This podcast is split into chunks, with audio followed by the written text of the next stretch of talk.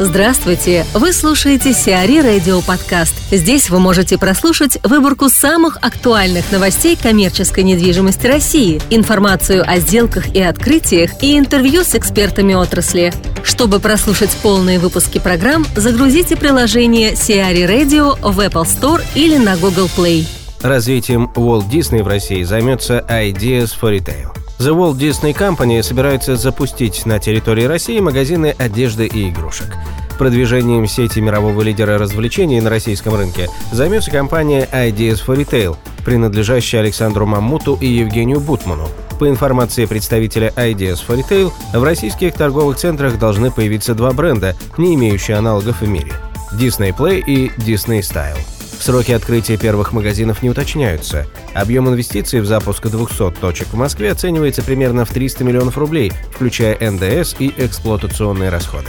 В России The Walt Disney Company является совладельцем кинодистрибьютора Walt Disney Studio Sony Pictures Releasing, телеканала Disney, а также предлагает лицензии на потребительские товары. В 2014 году выручка УДК СНГ, управляющей российскими активами The Walt Disney, составила 3,6 миллиарда рублей.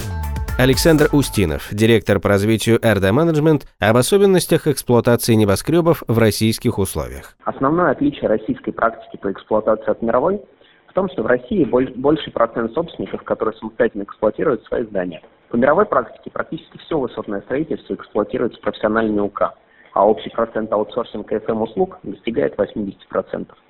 В России же ситуация другая. Порядка 50% высотных зданий обслуживается собственниками самостоятельно. При обслуживании небоскребов особое внимание должно быть направлено на эксплуатацию лифтов, фасадов, кровли, инженерных систем и пожарной безопасности. При этом небоскребы, как многофункциональные комплексы, сочетают разные типы недвижимости. Это и ритейл, и офисы, и апартаменты, и гостиницы. Ввиду их функциональных особенностей от УК требуется практически круглосуточная работа. Существенная статья расходов в небоскребах – это мойка окон и фасадов. Вопросы монтажа оборудования, мелкого ремонта, замены стеклопакетов, мойки фасадов – детально прорабатывается еще на этапе проектирования и строительства. В небоскребах, наряду с промышленным альпинизмом, применяются стационарные системы обслуживания фасадов, так называемые BMU-системы. При этом они должны разрабатываться с учетом климатических особенностей.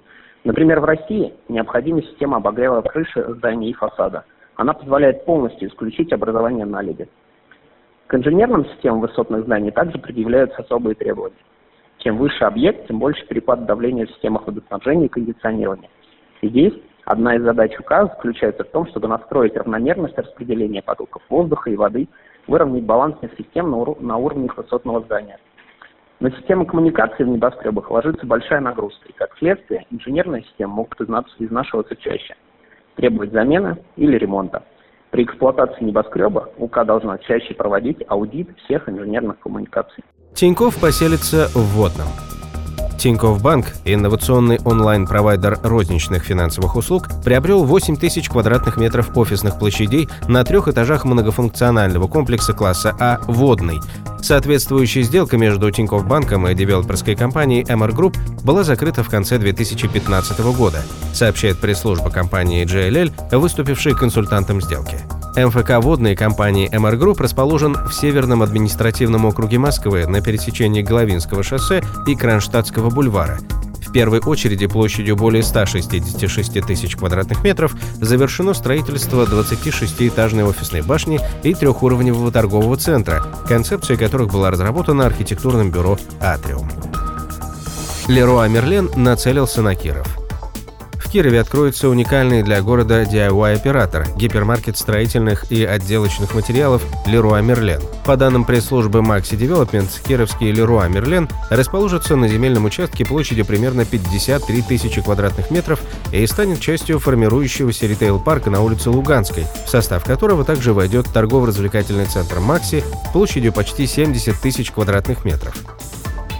Полянский арендовал Ржевский полигон состоялся аукцион на право пятилетней аренды 66 объектов недвижимости общей площадью 20,5 тысяч квадратных метров и на право пользования земельным участком в 536 гектаров в военном городке 1 Ржевка Всеволожского района Ленинградской области.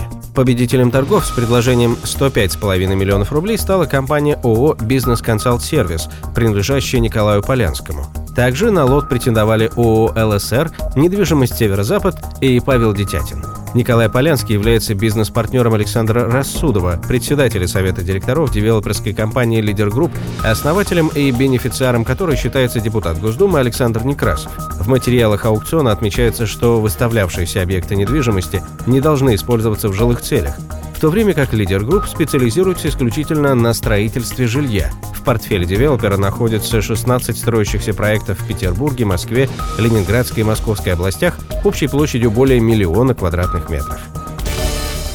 Сиари Радио. Эксклюзивные рубрики «За и против», «Ноу-хау», «Ремейк», «Новые форматы».